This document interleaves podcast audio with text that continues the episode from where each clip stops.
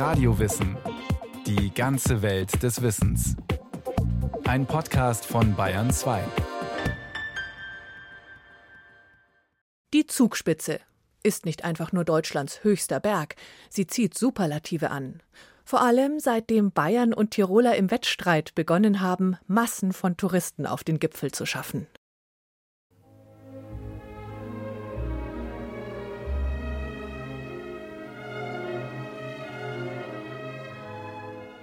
Da vor mir links, lieber Freund, liegt die Zugspitze.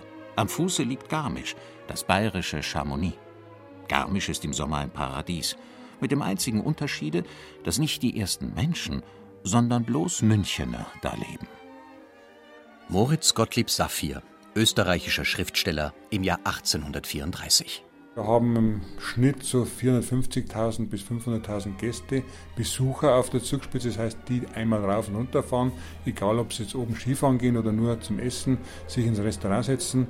Peter Huber, Vorstand der Bayerischen Zugspitzbahn. Aussicht von großartiger Ausdehnung, wenn auch zu sehr Vogelperspektive. Theodor Trautwein, Reiseführer durch Südbayern von 1865. Ja, also ich meine, einerseits ist die Zugspitze sicher so ein bisschen so der Ballermann gell, des bayerischen Alpentourismus. Also da gehen schon Leute drauf, die sich jetzt vielleicht sonst nicht so sehr ins Gebirge verirren. Aber andererseits gibt es auch ernstzunehmende Wege, wo gute Alpinisten gefordert sind. Und ja, und auch die Wanderungen, ich meine, die sind einfach nicht ohne. Also so Höllental oder Rheintal ist ja relativ lang oder übers Gattal auf die Zugspitze. Ich meine, da muss man schon wissen, was man macht. Tom Dauer, bergbegeisterter Filmemacher und Schriftsteller.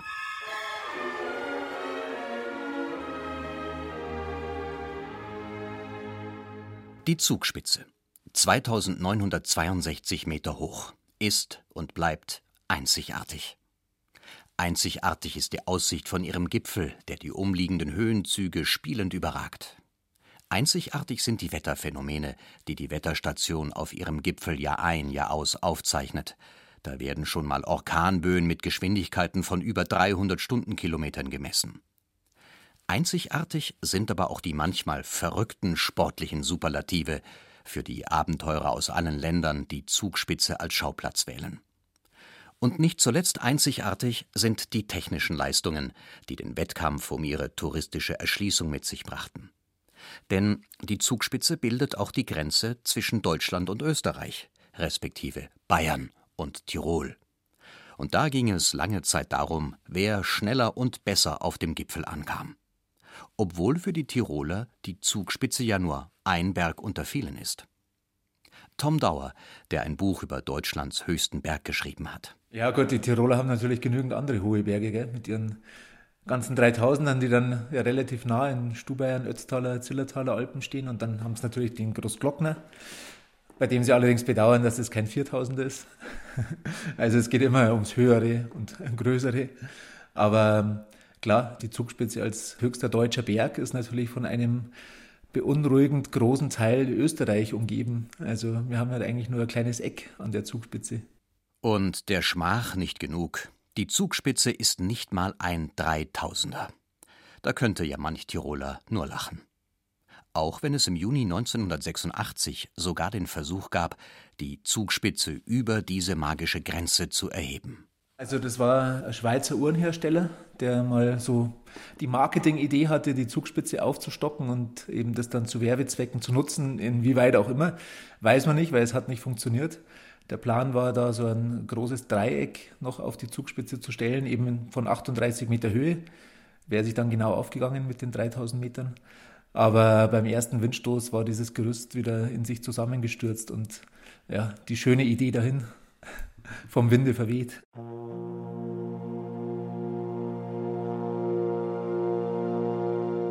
Doch erstmal ging es darum, überhaupt auf den vom Tal so abweisend wirkenden Gipfel zu gelangen.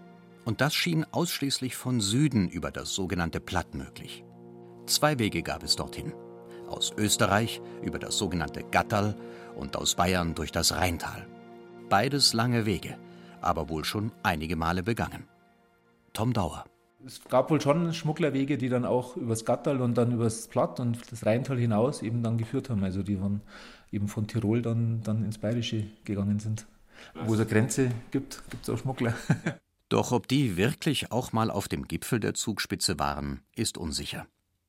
Die erste nachgewiesene Besteigung ist wohl einem Touristen, wie es oft heißt, im Jahr 1820 gelungen. Ja, der Josef Naus war ja damals als Offizier der Bayerischen Armee unterwegs im Auftrag des topografischen Büros, hieß es damals. Und sein Auftrag war eben so, das Werdenfelser Land zu vermessen, also Höhen zu bestimmen, Täler, Flussläufe und so weiter, kartografisch festzuhalten. Und er hat halt natürlich darüber Aufzeichnungen geführt, was er da gemacht hat. Und deswegen ist es relativ gut belegt, dass er wohl auf der Zugspitze oben gewesen ist. Auch wenn ihm manche damals nicht geglaubt haben, aber es ist inzwischen, geht man davon aus, dass er tatsächlich der erste Tourist war, der dann dort oben stand. Naus und seine Begleiter nehmen den Weg durch das Rheintal, in dem bereits damals eine Unterkunftshütte für Hirten steht, an die der damals 26-Jährige allerdings keine guten Erinnerungen hat. Von Schlaf war keine Rede. Ich wurde in der Hirtenhütte von einer Menge Flöhe dergestalt gemartert, dass ich, wachend am Feuer, die halbe Nacht mit Tötung derselben zubringen musste. Endlich retirierte ich mich unter freiem Himmel und schützte mich mit dem Regendache vor dem Regen. Am 27. August früh 4 Uhr wurde von der verwünschten Flohhütte aufgebrochen und über das Platt und den Schneeferner bis an die Grenze hinter dem Zugspitz von wo aus man nach Ehrwald, Lermoos etc. hinabsieht, vorgedrungen. Da ein erster Versuch misslingt, erreicht Naus zusammen mit seinem Diener Meyer und dem Bergführer Johann Georg Deuschel erst am Mittag den Gipfel, was ihnen eine ausgiebige Gipfelrast verleidet. Schon nach fünf Minuten wurden wir von einem Donnerwetter mit Schauern und Schneegestöber begrüßt und mussten unter größten Gefahren die Höhe verlassen. Gerade so viel Ausblick gestatteten die einfallenden Wolken, dass ich mich überzeugen konnte, die höchste Spitze erreicht zu haben. Kaum zehn bis zwölf Schritte von der Spitze entfernt betäubten uns ein Blitz und ein zu gleicher Zeit erfolgter Donnerschlag derart, dass wir glaubten, alle Berge müssten zusammenstürzen. Doch waren Naus und seine Begleiter wirklich die ersten Menschen auf der Zugspitze? Und warum wird so oft von ihm als einem Touristen gesprochen? War er nicht eigentlich aus beruflichen Gründen da? Also als Touristen galten ja dazu mal alle, die jetzt nicht unmittelbar aus Garmisch oder Partenkirchen waren oder Greinau. Ja, noch dazu war der Josef Nauer ein Tiroler. Also war es wieder nicht so ganz mit der bayerischen Erstbesteigung. und ähm, als erster Tourist eben deswegen, weil vermutlich äh, vor dem Josef Naus auch schon Leute auf der Zugspitze waren. Also davon würde ich jetzt eigentlich mal ausgehen. Es gibt eine uralte Karte, die man mal gefunden hat, wo sogar so ein gestrichelter Weg über das Platt eingezeichnet war, wo man nicht genau weiß, woher die kommt und wer die gemacht hat, aber eigentlich ein deutlicher Beleg dafür, dass auf jeden Fall darüber nachgedacht wurde, auf die Zugspitze zu gehen und, und sobald jemand drüber nachdenkt, wird es über kurz oder lang auch gemacht. Das ist ja in der alpinen Erschließung generell so, dass man heute die ersten touristischen Besteigungen zählt oder dass die in die Geschichtsbücher eingegangen sind, aber Hirten, Jäger, Wilderer, Schmuggler, Bauern, Almerer, was weiß ich für Leute, die waren sicher schon vorher auf den Gipfeln. Also es ist ja meines Erachtens auch nicht so, dass die dann immer abgeschreckt gewesen wären, sondern glaube, dass die Leute dazu mal schon auch den Reiz verspürt haben, einfach mal zu schauen, wie es da hinter der nächsten Ecke oder hinter dem nächsten Grad ausschaut. Und dann sind es halt immer höher gegangen und irgendwann stand mal einer droben.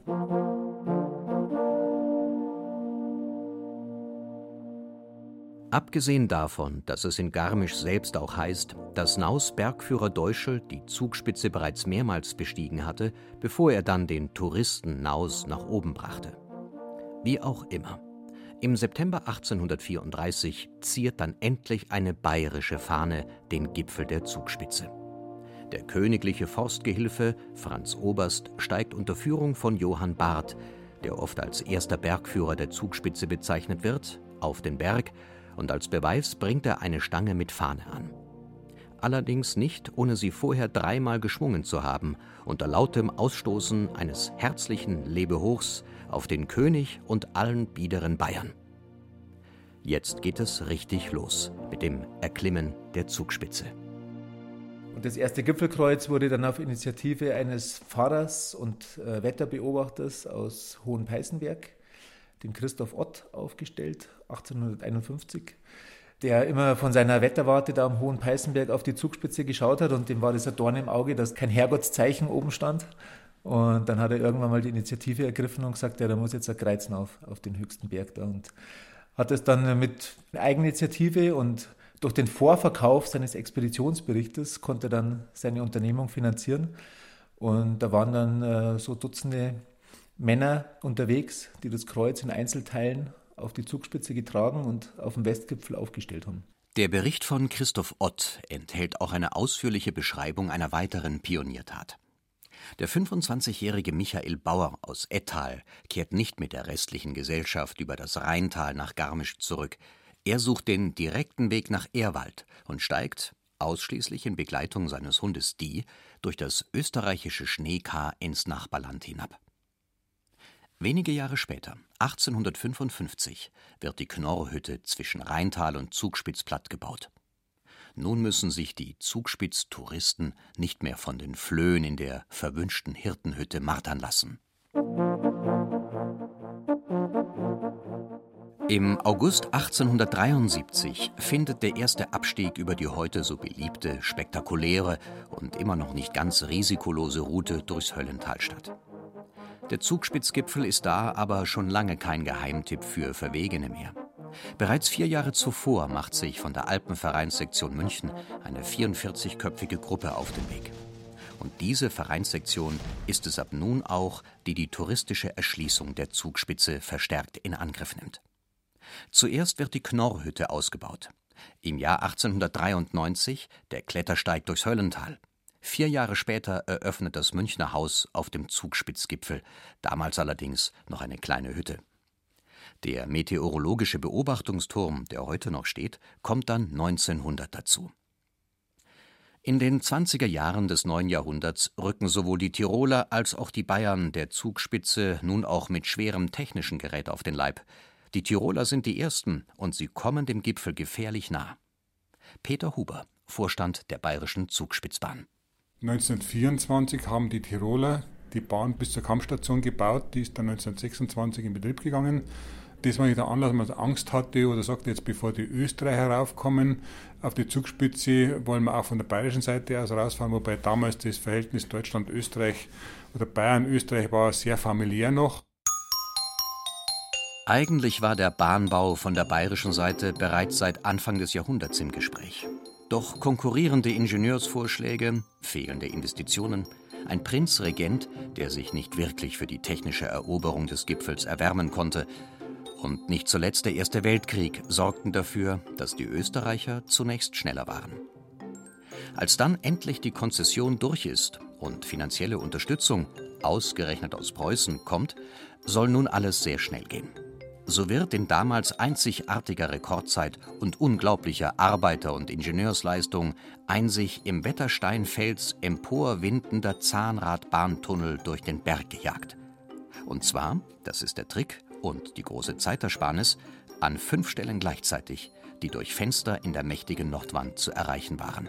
Also man hat sowohl im Talbereich angefangen zu bauen, gleichzeitig man hat auch an der Bergstrecke an sechs verschiedenen Stellen angefangen, im Freien an zwei Stellen, dann die verschiedenen Tunnelfenster 1, 2, 3, 4, Schneeferner Haus, von dort hat man immer nach bergwärts hat man begonnen zu graben, um sich dann an der richtigen Stelle zu treffen. Und auch wenn das Verhältnis zu Österreich noch familiär ist, man will dem Nachbarn doch in einem voraus sein. Müssen die Touristen, die von Ehrwald hinauffahren, die letzten 160 Höhenmeter auf ausgesetztem Steig zu Fuß auf sich nehmen, so soll von Bayern aus der Gipfel bequem per Bahn erreicht werden. Die erste Konzession hat ja vorgesehen, dass die Zahnradbahn am Gipfel endet. Und während dem Bau hat man schon gesehen, dass der Felsen, die Geologie nicht so gut ist, dass man den steilen Weg in dem engen Gipfel gerade bis oben schafft und hat dann diese Idee verworfen und kurzfristig umgeplant auf eine Seilbahn. Die Gipfelseilbahn wird gleichzeitig mit dem neuen Hotel am oberen Ende der Zahnradbahn, dem Schneefernerhaus, im Januar 1931 eröffnet. Damit können nun allerdings auch die österreichischen Touristen leichter den Gipfel erreichen, und das auch noch schneller als von Bayern aus, denn die Zahnradbahn ist deutlich langsamer als die Seilbahn. So wird 1963 auch von bayerischer Seite aus eine Seilbahn eröffnet, die sogar direkt auf dem Gipfel endet. Ein Jahr später verlängern die Tiroler ihre Seilbahn durch einen Zusatzbau, ebenfalls bis auf den höchsten Punkt des Berges. Ab nun lässt sich das ursprüngliche Erscheinungsbild der Zugspitze kaum noch erahnen. Wo einstmals drei Gipfel standen, erheben sich jetzt Hotels, Panoramarestaurants, Seilbahnstationen und Aussichtsplattformen. Allein der östliche Gipfel, auf dem eine Kopie des Originalkreuzes von 1851 steht, ist noch zu erkennen. Der Westgipfel ist zugebaut und den kleinen Mittelgipfel sprengte 1938 aus strategischen Gründen die deutsche Wehrmacht.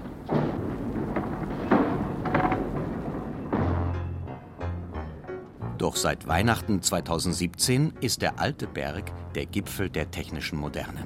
Und zwar wieder von bayerischer Seite aus. Die neue Seilbahn, die am 21. Dezember 2017 ihre Jungfernfahrt hatte, lässt nicht nur Ingenieure in Tirol, sondern auf der ganzen Welt erblassen. Hält sie doch gleich mehr Rekorde auf einmal. Da sie nur eine einzige Stütze hat, mit 127 Metern die weltweit höchste Stahlbaustütze für Pendelbahnen, besitzt sie auch das weltweit längste freie Spannfeld mit 3213 Metern und überwindet den weltweit größten Gesamthöhenunterschied von 1945 Metern in einer Sektion. Ja, wir haben am Berg oben 180 Tonnen auf einem Tragseil Spannung drauf. Also es sind schon Kräfte. Also da hängen oben so 180 Golf an einem Seil dort. Da hat man so ein bisschen eine Vorstellung, wie das aussieht. Jetzt können noch mehr Gipfelstürmer den Berg erreichen, der ohnehin selten vereinsamt. Also wenn es lang schlecht Wetter war, die Gäste schon seit einer Woche warten, dass sie endlich mal auf die Zugspitze kommen, dann haben wir bis zu 5500 Gäste. Ansonsten bewegt sich so zwischen 2.000, 3.000 an einem normalen schönen Wettertag. Und wenn schlecht Wetter ist, dann sind es nur einzelne wenige, die hier rauffahren. Das sind dann eine Handvoll, kann man sagen. Inzwischen geht es auf der Zugspitze oft zu wie am Stachus, wie der Münchner sagt. Von den alten nationalen Eifersüchteleien ist schon längst nichts mehr zu spüren, findet Tom Dauer. Diese ganze Historie und der Streit, äh, wer jetzt wo, wann als erster oben ist, äh, mit welchem technischen Hilfsmittel oder zu Fuß, wie auch immer, der hat sich eigentlich erledigt heute. Also ich meine, wenn man jetzt da oben auf der Zugspitze unterwegs ist oder mit der Seilbahn rauffährt, ist ja ein, ein Sammelsurium an Nationalitäten, das sich da trifft und Touristen, Bergsteiger, Oma, Opa, Kinder, Kinderwägen und aller Nationalitäten. Und da spielt dieser Konflikt jetzt, ob das jetzt Tiroler oder Bayern waren, die da als Erste oben waren mit Seilbahn, eigentlich keine Rolle mehr. Mhm. Im Gegenteil, die Grenze ist ja da seit etlicher Zeit auf und man spaziert hinüber und herüber und trifft sich und ja, ist eigentlich immer ein schönes Ambiente da oben, trotz allem. Und bunt geht es auf der Zugspitze wirklich zu. Der Berg sah wohl schon alles. 1973 begründete der Drachenflugsprung des Amerikaners Mike Harker vom Zugspitzgipfel die Geschichte des Drachenfliegens in Europa. Bereits in den späten 1940er Jahren balancierten Seilartisten von einem Gipfel zum anderen. Wenige Jahre später wiederholten Vater und Sohn der berühmten Artistenfamilie Traber dies mit dem Motorrad. 1980 stieg der amerikanische Stuntman Steve McPeak sogar auf dem steilen Seil der Eibsee-Seilbahn hinauf. Er schaffte dies jedoch nur bis zu einer Seilsteigung von 33 Prozent. Im August 1991 erreichte aber dann tatsächlich ein Seilkünstler den Gipfel. Der Schweizer Freddy Nock lief auf dem bis zu 57 Prozent steilen Seil der Gletscherbahn die 1000 Meter Länge und 350 Meter Höhenunterschied vom Zugspitzplatt auf den Gipfel. Und das ohne Sicherung und ohne Balancierstange. Ein atemberaubender und auch ein wenig verrückter Weltrekord mehr für die Zugspitze. Und ab und zu sind auch schon mal einheimische Burschen auf ihrem Motorrad durch den Zahnradbahntunnel bis aufs Platt gefahren.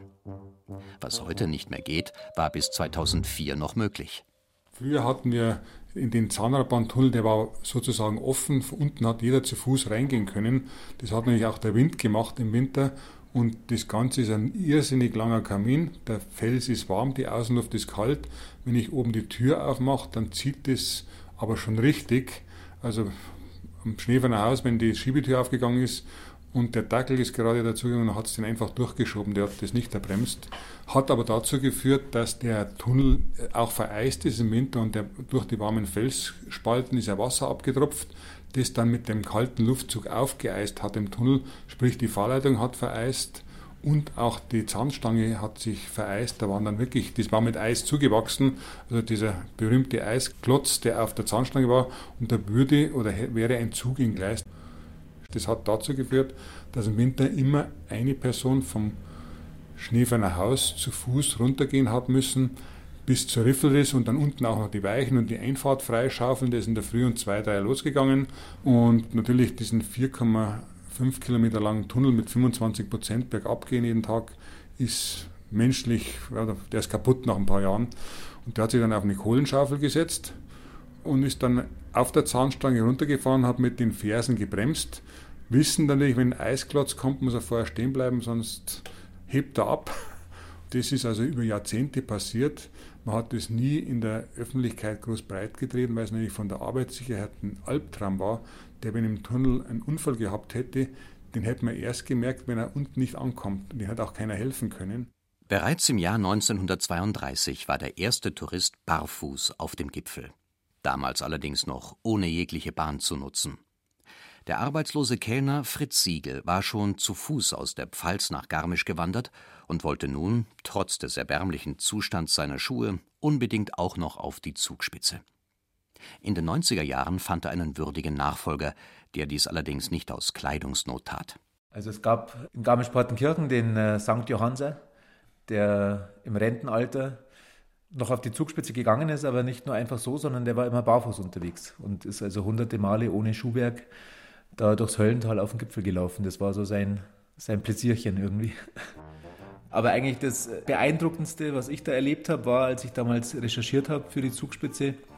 Ich habe da mit den Leuten geratscht, die halt da gearbeitet haben. Und irgendwann sagt mir einer, du kennst du eigentlich einen Rieschpeter? Ich so, genau, noch nie gehört. Ja, der ist bei uns Maschinist und der rennt immer auf die Zugspitze, den musst du mal treffen. Und ich habe mir gedacht, ja gut, unterhalte mich mal mit ihm.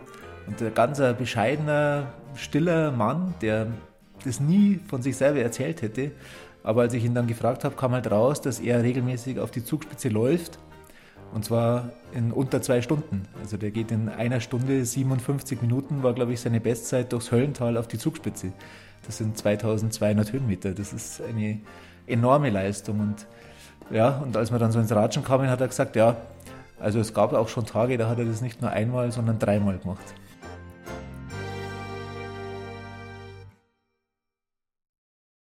Sie hörten eine Radiowissensendung über die Zugspitze.